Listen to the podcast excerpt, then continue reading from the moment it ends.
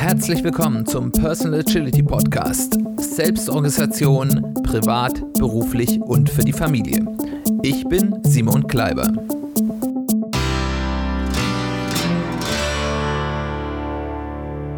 Herzlich willkommen zu einer weiteren Folge des Personal Agility Podcast. Schön, dass du wieder dabei bist.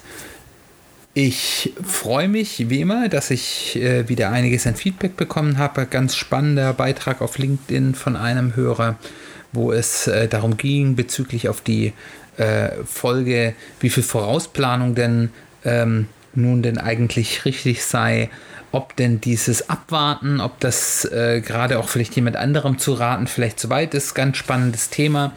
Ähm, könnt ihr vielleicht mal schauen, wenn ihr wollt, auf LinkedIn äh, passend zu dem Post, ähm, wenn euch diese Diskussion auch interessiert. Wieder der Hinweis, ich freue mich total über Feedback, wenn ihr Anmerkungen habt, wenn ihr bei irgendwas, was ich so von mir gebe, äh, ihr nicht der Meinung seid, dass das richtig ist, sehr gerne auch darüber diskutieren, wenn euch was besonders geholfen habt oder ihr Fragen habt, auch dann gerne kommt auf mich zu, auf den verschiedenen Social Media Kanälen, auf unserer Website ähm, oder allen anderen Kontaktmöglichkeiten, die in den Show Notes zu finden sind. Wir haben heute das schöne Thema Du bist, was du misst. Metriken. Metriken in der persönlichen Agilität. Warum ist Messen, also Metriken im Agilen wichtig? Also wir wollen ja, also im, im Agilen haben wir ja den Ansatz, dass wir sagen, wir probieren Dinge aus. Wir wissen nicht von vornherein, was der richtige Weg ist, sondern wir ähm, gehen ganz bewusst, nehmen uns kleine Stücke an Arbeit und probieren aus, was der richtige Weg ist, ob es der richtige Weg ist, ob es die richtige Aufgabe ist, ob es uns zu dem Ziel führt, das wir gerne wollen. Das heißt, wir haben, wir bauen Hypothesen auf, die wir validieren oder falsifizieren wollen.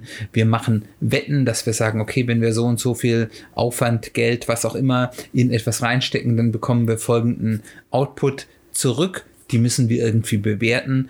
Und wenn wir eben was an unserem System anpassen, dann möchten wir vielleicht auch ähm, wissen, ob denn das diese Änderung zu dem gewünschten Erfolg führen kann. Das kann natürlich in einem gewissen Maße auch einfach nach Gefühl stattfinden und im Persönlichen, anders als jetzt, wenn ich jetzt wirklich auf ähm, Unternehmensebene unterwegs bin, ist das sicherlich häufig auch in Ordnung, aber man kann sich mit seinem Gefühl auch täuschen und von daher ist es gar keine schlechte Idee, ab und an mal genauer hinzuschauen und auch mal zu messen, was für Auswirkungen denn meine Änderungen haben. Was da ein ganz wichtiger Punkt ist, ist, dass das, was man misst oder nicht misst, eine steuernde Funktion hat. Das heißt, wenn ich äh, bestimmte Dinge messe, dann werde ich schon allein unterbewusst immer versuchen, ähm, diesen Parameter in irgendeiner Form zu optimieren, werde unzufrieden sein, wenn der schlecht ist, werde zufrieden sein, wenn der äh, höher gibt. Oder eben auch, wenn ich bestimmte Dinge nicht messe, dann verliere ich die aus dem Blick. Für mich gab es da relativ früh im Leben da so einen ganz großen Schlüsselmoment. Ich habe in meiner Schulzeit, äh, so während der Anfang der Oberstufe, habe ich gearbeitet. Damals gab es das noch in einem Quelle-Shop, also von diesem Versandhaus. Die hatten verschiedene, äh, auch ja, Elektronikfachläden, so wie jetzt heute vielleicht Saturn oder ähnliches, wo man eben unterschiedliche Elektrogeräte in erster Linie kaufen konnte. Und in Frankfurt auf der Zahl gab es da auch einen und da habe ich dann äh, ja ein paar Mal die Woche nachmittags äh, gejobbt, habe dort äh, Computer und Stereo-Equipment verkauft, äh, was man da halt so macht. Und ähm, da ist mir das relativ bald aufgefallen. Es gab da den Filialleiter, und für den hat nur Umsatz gezählt. Umsatz, Umsatz, Umsatz.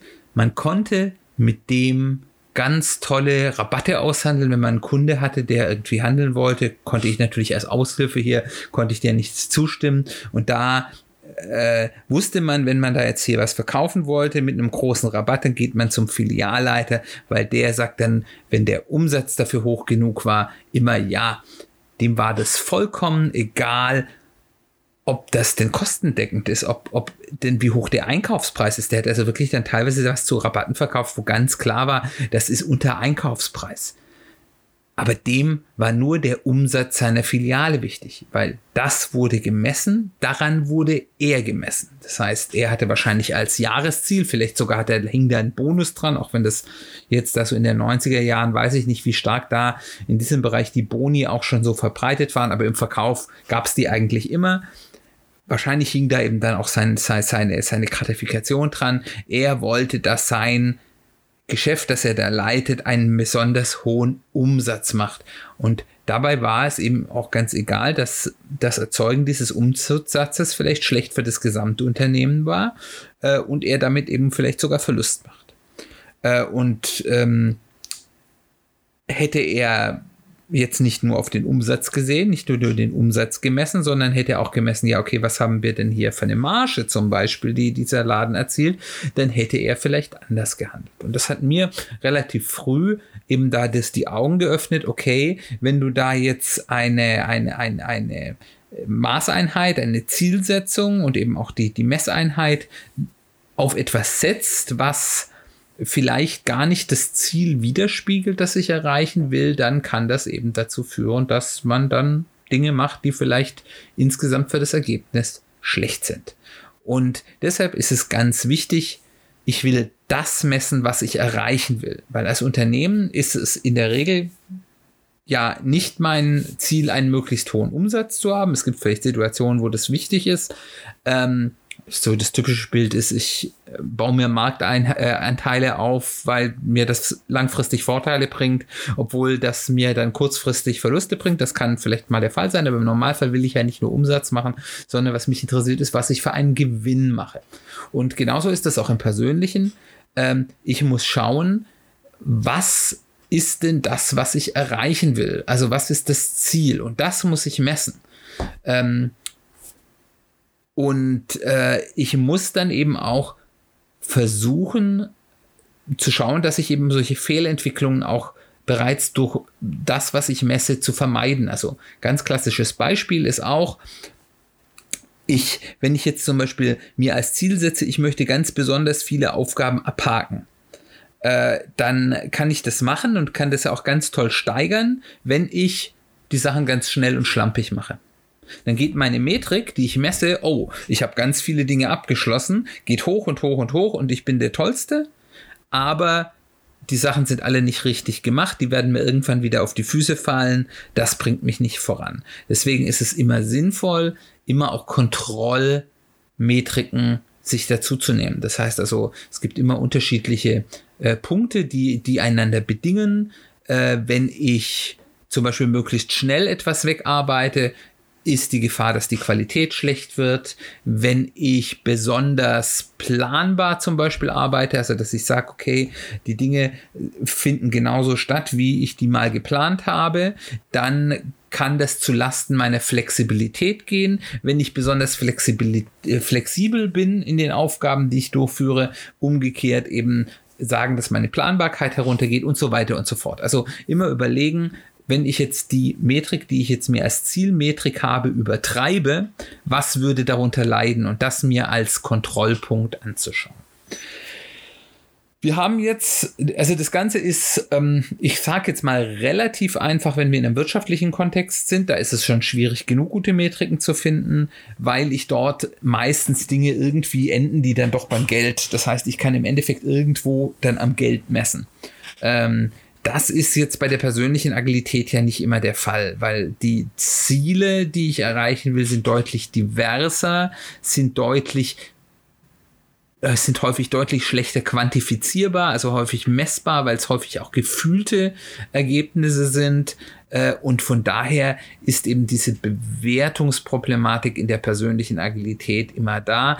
Und deswegen sage ich auch, macht euch da nicht zu verrückt am Messen. Wir müssen jetzt hier kein riesiges Statistikwerk aufbauen, aber ich möchte trotzdem euch so ein bisschen mal eine Idee geben, was kann man sich denn anschauen, um die Dinge eben auch ein bisschen greifbarer zu machen. Und ich habe auch bei mir selbst häufig die Erfahrung gemacht, dass wenn ich dann doch mal mir die Mühe gemacht habe, ähm, mal Zahlen zu sammeln, äh, das doch häufig dann in der Realität doch anders aussah, als ich das im Gefühl hatte. Von daher, ja, in der persönlichen Agilität ist es deutlich schwieriger, seine wirklich seine Erfolge quantifizierbar zu messen, aber man kann es, und es ist auch nicht so notwendig, aber man kann es trotzdem als Hilfsmittel sich mal merken und mit in den Werkzeugkasten legen. Ich würde jetzt einfach ganz kurz mal eine Handvoll von Metriken euch zeigen, sagen, wozu ist die gut und ähm, wie messe ich die möglichst einfach. Und äh, dass ihr das einfach mal mitnehmt und damit mal ausprobieren könnt. Man kann das Feld Metriken ist ein beliebig kompliziert, auf, äh, kompliziert aufblasbares Feld. Wenn man Spaß daran hat, sich alles zu messen und Statistiken zu machen, kann man da ganz tolle Sachen machen. Ich will darauf gar nicht jetzt so tief einsteigen, sondern euch wirklich erstmal so einen ersten Eindruck geben, was sind einfache Metriken, mit denen ich mir so ein bisschen Rückversicherung geben kann. Die erste und äh, auch bekannteste und eigentlich auch am einfachsten messbare äh, Metrik ist mein Durchsatz. Das heißt also, wie viel Aufgaben, wie viel Zettel, wie viel Post-its auf meinem Personal Kanban Board erledige ich denn in einer gewissen Zeiteinheit? Personal Kanban bietet sich da vielleicht so die Woche an, weil ich meine, man hat unter der Woche ja mal durchaus Schwankungen, ähm, aber dass man sich das mal auf der Woche anschaut und es geht ein, ganz einfach. Ich schaue einfach, räume am Anfang der Woche meine Dann-Spalte leer ins Archiv zum Beispiel und dann zähle ich am Ende der Woche, wie viel von meinen, wie viel Zettel hängen denn in der Dann-Spalte, wie viel Zettel habe ich in dieser Woche erledigt. Damit habe ich den Durchsatz für die Woche. Jetzt ist der Durchsatz für die Woche natürlich auch nicht so endgültig aussagekräftig. Ähm, weil, wie gesagt, in manchen Wochen hat man mehr Zeit, in anderen hat man weniger, man hat mal schlechtere Wochen, bessere Wochen, haben wir auch schon mal drüber geredet, das ist, dass man sich das auch selbst zugestehen muss, dass es eben mal Wochen gibt, also mir geht es jedenfalls so, da schaffe ich weg, was das Zeug hält und weiß nicht warum. Und andere Wochen, da ist es träge, da muss man sich zu allem zwingen, da kommt ganz wenig bei rum. Das ist ganz normal und das muss man sich selbst auch zugestehen. Von daher finde ich es immer gut, wenn man eben zu dieser Zählung von Wochendurchsatz auch so eine gewisse so ein Moving Average, also so, so, so einen laufenden Do Durchschnitt rechnet, also dass man sich dann mal anschaut, in den letzten fünf oder sieben Wochen habe ich durchschnittlich so und so viel ähm, Karten erledigt, dann hat man mal so einen durchschnittlichen Durchsatz. Man kann das jetzt natürlich auch noch, wenn man das unbedingt will, wild gewichten, dass man so schon vorher ermittelt, wie viel Zeit habe ich denn in dieser Woche, wie viel, wofür habe ich hier Dinge, die mich da andersweitig beschäftigen, die ich in meinem System nicht messe und es dann noch gewichten, aber das ist dann schon, das geht dann schon in dieses Weitergehende, wo ich gesagt habe, man kann sich da beliebig verkünsteln. Aber das ist erstmal das Einfachste, einfach am Ende der Woche zählen, sich das irgendwo vielleicht in eine Excel oder Google Sheets Tabelle eintragen und dann mal äh, sich da so seinen äh, rollierenden Durchschnitt über fünf oder sieben Wochen ähm, einfach mal ausrechnen. Und dann hat man eine gute Größenordnung, was schaffe ich denn so im Durchschnitt in der Woche und das hilft einem dann halt auch in der Planung. Auch hier wieder, was ist hier die Gefahr? Also das erste ist, was ich natürlich tun kann, wenn ich sagen will, ich will meinen Durchsatz erhöhen, ist, ich kann meine Arbeitspakete kleiner machen. Das heißt also, die Karten kleiner schneiden. Also nicht physisch, dass ich das Post-it kleiner schneide, sondern dass der Arbeitsaufwand, der in einer Karte steckt, kleiner machen. Ähm, das klingt jetzt erstmal geschummelt, ist aber erstmal eigentlich sogar was Gutes, weil ich will ja im Agilen möglichst kleine Aufgaben durchführen, um das Risiko für eine Aufgabe und auch den, den nächsten Umsteuerungspunkt nach einer Aufgabe möglichst klein zu machen. Das heißt also, solange ich die kleinen Karten, die ich da produziere oder die Karten kleiner schneide, ich aber immer noch einen echten nutzbaren Wert damit erziele, ähm, dann ist es gut. Also wenn ich jetzt zum Beispiel sage, ich habe, das ist so mein Lieblingsbeispiel, ich will hier meine große Kiste mit äh, Metallkleinteilen in meinem Werkzeugschrank äh, sortieren, dann kann ich natürlich sagen, ich habe dafür eine Karte, da brauche ich dann vielleicht zwei, drei Tage für und habe dann am Ende alles fertig. Ähm, oder ich kann sagen, ich schneide das mal klein und ich sage, ich mache mir mal eine Karte grob sortieren und dann sage ich mal eine fein sortieren Karte Schrauben, fein sortieren Karte äh, Nägel und einmal fein sortieren Rest oder sowas. Und ähm, das ist erstmal gut, weil erstens, ich kann mir das über die Zeit dann besser verteilen, kann sagen, okay, mir reicht vielleicht erstmal das grob zu sortieren und bei Schrauben ist das wichtiger, beim Nägeln sehe ich das besser, deswegen mache ich dann vielleicht auch noch das Feinsortieren der Schrauben schnell und das andere mache ich später. Oder ich kann auch sagen, nachdem ich das grob sortiert habe, sehe ich, okay, die sind jetzt, das dadurch, dass ich das jetzt so nach Kategorien grob sortiert habe, finde ich da, wenn ich da was brauche, das immer noch schnell genug. Ich kann mir vielleicht sogar die Feinsortiererei sparen. Habe ich dann sozusagen eine Aufgabe vermieden, ähm, die ich sonst hätte getan hätte und dann vielleicht hinterher gemerkt hätte, das hätte es gar nicht gebraucht. Also das ist erstmal eine gute Sache. Und jeder dieser Unterschritte erzeugt ja nutzbaren Weg. Wert. Wenn ich das jetzt noch kleiner schreibe, schneide und sage, heute sortiere ich drei Schrauben und morgen auch drei, ist der Mehrwert, den ich durch das Sortieren von drei Schrauben erziele, äh, sehr zweifelhaft. Von daher kann ich dann ganz klar sagen, hier habe ich zu klein geschnitten, hier habe ich jetzt überoptimiert, obwohl ich jetzt ganz viele Zettel mache, weil ich für jede drei Schrauben, die ich da in einer Minute durchsortiert habe, ich einen Zettel rüberhängen kann. Aber es ist natürlich Quatsch. Ich äh, fälsche jetzt hier diese Metrik. Das heißt also, gegen dieses ähm, Problem in der Metrik kann ich eben einfach erstmal ähm, schauen, sind die Karten, die ich am Ende darüber hin, äh, gehängt habe, wirklich noch wertgenerierend und wenn das der Fall ist, sind sie nicht zu klein. Ähm, umgekehrt, da kommen wir gleich nochmal zu Metriken, wie gesagt, wenn ich den Durchsatz erhöhe, ist es immer klug, auch mal ein bisschen auf die Qualität zu schauen, ob ich die Sachen auch noch ordentlich mache. Die nächste ganz klassische Metrik im Kanban ist die Cycle Time, also die Durchlaufzeit auf Deutsch. Ähm, das ist die Zeit, die eine Aufgabe im Durchschnitt braucht zwischen dem Zeitpunkt, wo ich sie anfange oder nach Lehrbuch auch committe, also wo ich sozusagen mich fest dazu entscheide, ich werde das jetzt ganz bald loslegen, also mich sozusagen darauf festlege, das ist die Aufgabe, die jetzt durchgeführt wird, der Einfachkeitshalber kann man im Personal kann man durchaus sagen, auch wenn ich es angefangen habe, weil ich ja nicht irgendwie nach außen große Commitments habe im Regelfall, bis zu dem Zeitpunkt, wo ich sie erledigt habe. Das heißt, wie messe ich das? Ich schreibe einfach zum Beispiel hinten auf das Post-it drauf. Wenn ich ein elektrisches Tool mache, wird das für mich teilweise automatisch gemacht. Ich habe es am so und so vielten angefangen ähm, und ähm, vielleicht sogar mit Uhrzeit, je nachdem, wie schnell eure Karten so wandern. Und dann, wenn ich es auf dann schiebe, schreibe ich auch wieder drauf, äh, wann habe ich es fertig. Und dann kann ich das voneinander abziehen und weiß dann, okay, diese Karte hat jetzt zwei Tage gebraucht, die hat einen halben Tag gebraucht, die hat zwei Wochen gebraucht. Und dann kann ich mir das sozusagen auch irgendwann dann mal, vielleicht am Ende der Woche oder ähm, einmal im Monat, kann ich die ganzen alten Karten mal durchgehen, kann mir das aufschreiben und kann dann eben mir eine durchschnittliche Durchlaufzeit berechnen. Da kann ich dann, wenn ich spielen will, kann auch noch mal sagen, kann da meine Percentile ermitteln. Also zum Beispiel zu sagen, 80 Prozent der Dinge äh, die ich mache, die kriege ich innerhalb von einem Tag durch. Das ist zum Beispiel eine gute Sache. Wenn ich jetzt sage, 80 Prozent der Dinge, die ich durchführe, brauche ich mindestens zwei Wochen, dann muss ich überlegen, ist mir das schnell genug. Also das ist, da, da, da kann man sich das dann eben so ein bisschen anschauen. Ähm, aber im Endeffekt für den Anfang reicht erstmal einfach eine durchschnittliche Cycle Time, dass ich so ein Gefühl habe, wie lange brauche ich denn durchschnittlich, um eine Karte zu erledigen. Und da kann man sich dann auch mal zum Beispiel Langläufer nachträglich anschauen und auch mal zu sagen, woran hat es denn gelegen äh, in der Retrospektive, dass ich die für diese Karte so lange gebraucht habe und versuchen dann eben einfach auch was draus zu lernen. Die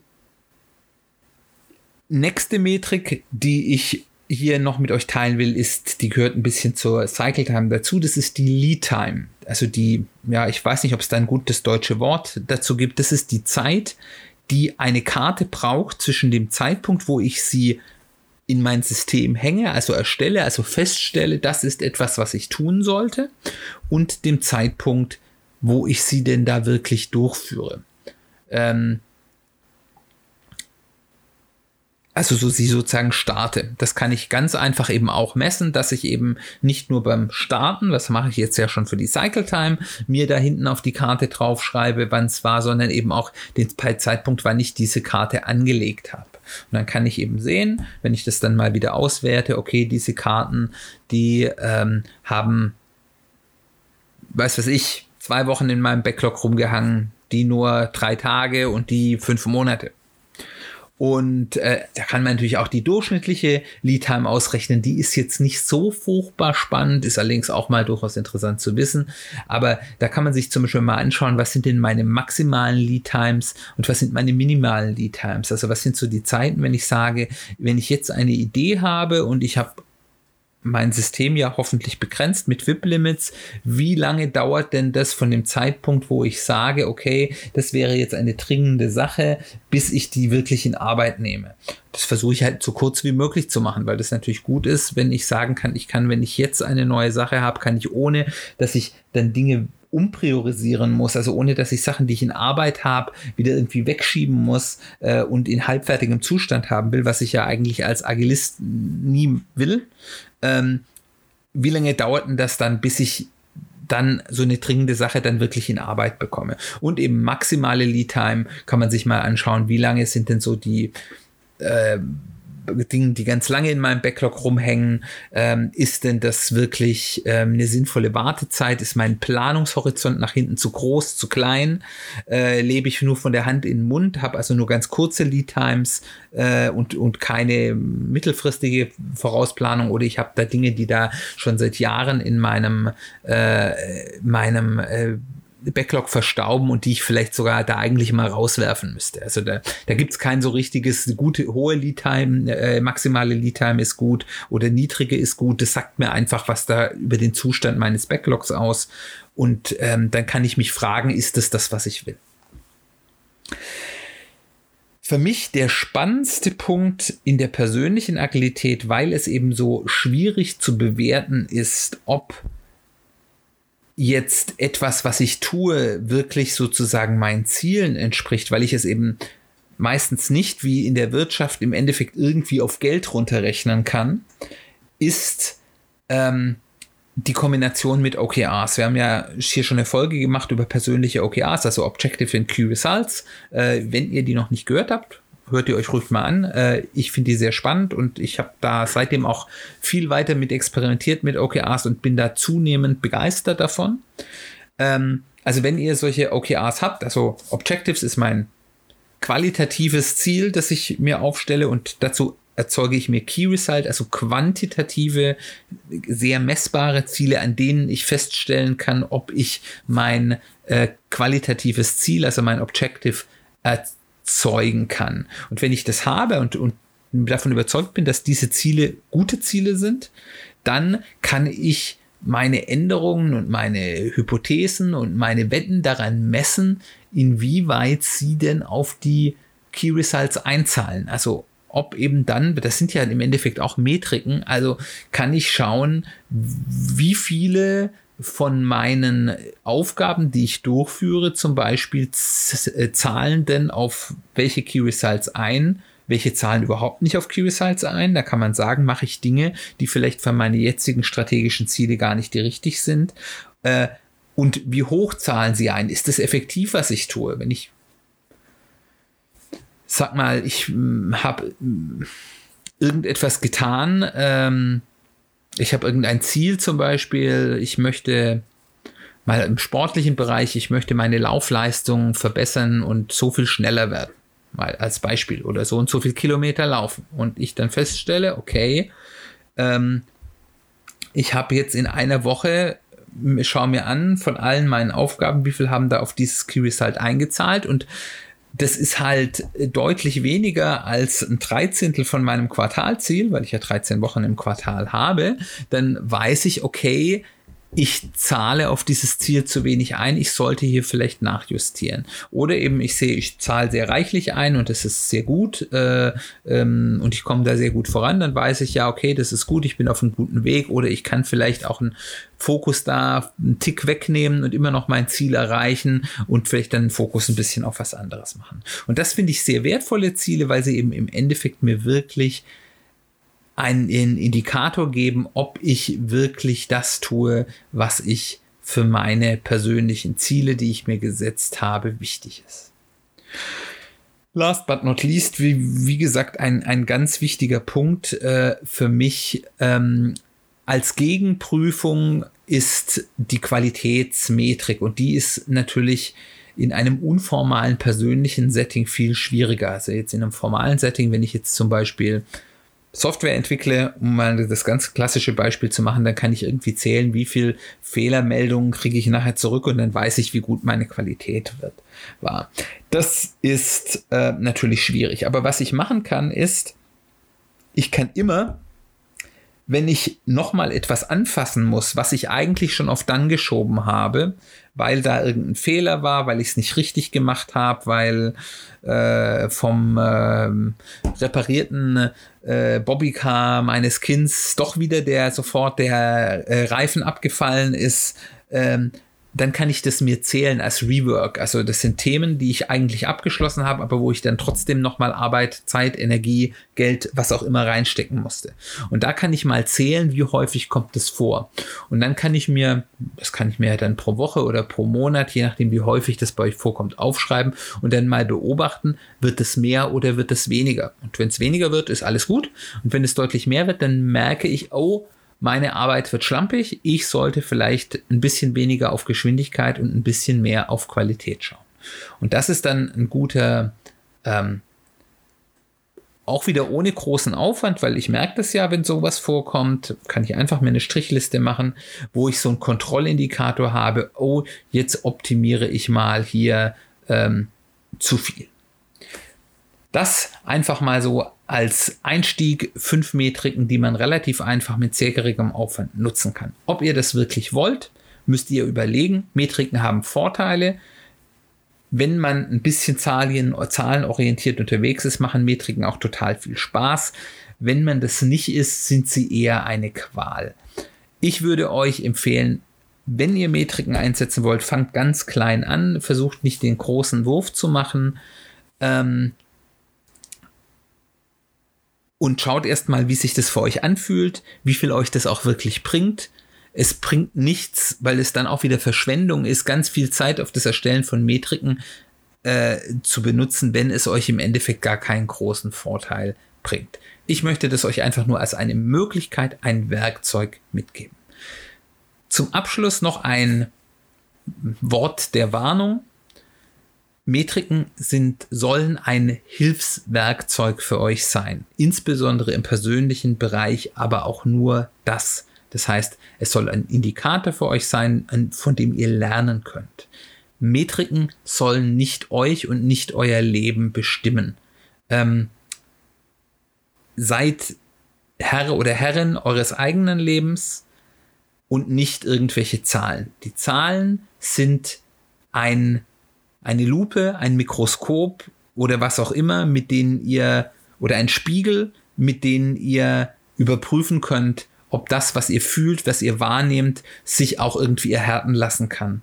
Aber es ist nicht das, was euch bestimmen darf. Bestimmen müsst ihr selbst, was das Richtige für euer Leben ist. Und dann sind Metriken hilfreich. Wenn Metriken, und das können ja auch so Sachen sein, wie zum Beispiel das Gewicht auf der Waage, wenn das Gewicht auf der Waage euer Leben bestimmt, ist das nicht gut. Wenn ihr eine Waage habt, wo ihr mal kontrollieren könnt, hier ist das sinnvoll oder sollte ich vielleicht mal wieder ein bisschen gucken, äh, ist es hilfreich. Das ist ein gutes Beispiel. Lasst es ein hilfreiches Werkzeug sein, aber nicht eine externe Quelle, die euer Leben bestimmt, die eure Entscheidungskraft euch aus der Hand ich hoffe, dieses etwas trockenere Thema der Metriken hat euch trotzdem interessiert, hat dir gefallen, hat dir vielleicht auch geholfen. Wenn ihr da jetzt was ausprobiert und erste Erfahrungen sammelt, würde ich mich freuen, wenn du mir das irgendwie als Feedback zurückkommen lass, äh, lässt. Wie gesagt, Feedback-Möglichkeiten, Kontaktmöglichkeiten sind in den Show Notes, wenn es auf der Plattform, auf der du unseren Podcast hier hörst, ähm, diese Shownotes nicht sehen kannst, komm einfach auf die Website www.personal-agility-podcast.de. Da gibt es einen Artikel, einen Blogpost zu jedem äh, zu jeder Podcast-Folge mit den Shownotes, aber auch der Möglichkeit, dort Kommentare zu hinterlassen und in die Diskussion zu kommen.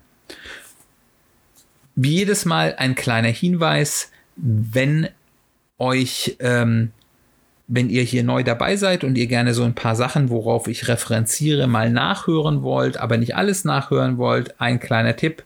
In der Folge 2 und der Folge 3 erkläre ich, wie man sich so ein persönliches Kanban-System so grundlegend baut. Und in den Folgen 7 bis 13 haben wir ein Special zur persönlichen Strategieentwicklung, auf die wir ja hier auch immer wieder zurückkommen. Das als kleiner Reinhör-Tipp. Wenn es dir gefallen hat, freue ich mich, wenn du, wo immer du auch Podcasts hörst, wenn es dort geht, ein Review hinterlässt. Und ähm, ganz besonders schön ist das bei Apple Podcasts, iTunes, weil das doch irgendwie die wichtigsten Reviews sein. Lasst mir eine Sternebewertung da, wie sie euch passt. Und wenn ihr ein bisschen Zeit habt, gerne auch einen geschriebenen Review. Darüber freue ich mich. Und das freuen sich aber auch andere, die äh, auf der Suche nach guten Podcasts sind. Und natürlich, wenn es dir gefällt und dir das hilft, was ich hier erzähle, bitte sagt es anderen weiter, shared es auf sozialen Medien, ähm, äh, erzählt es Leuten irgendwie, äh, wenn ihr sie trefft, wenn ihr mit ihnen telefoniert oder was auch immer. Ich freue mich über jeden neuen Hörer. Genau, das war's für heute. Und das nächste Mal schauen wir uns ein bisschen die Grundlagen Agilität, der Agilität an. Wir schauen uns mal an, was die Werte aus dem agilen äh, Manifesten und so für die persönliche Agilität sagen können. Dann freue ich mich, dass du eingeschaltet hast. Ich freue mich aufs nächste Mal. Wir hören uns ganz bald wieder.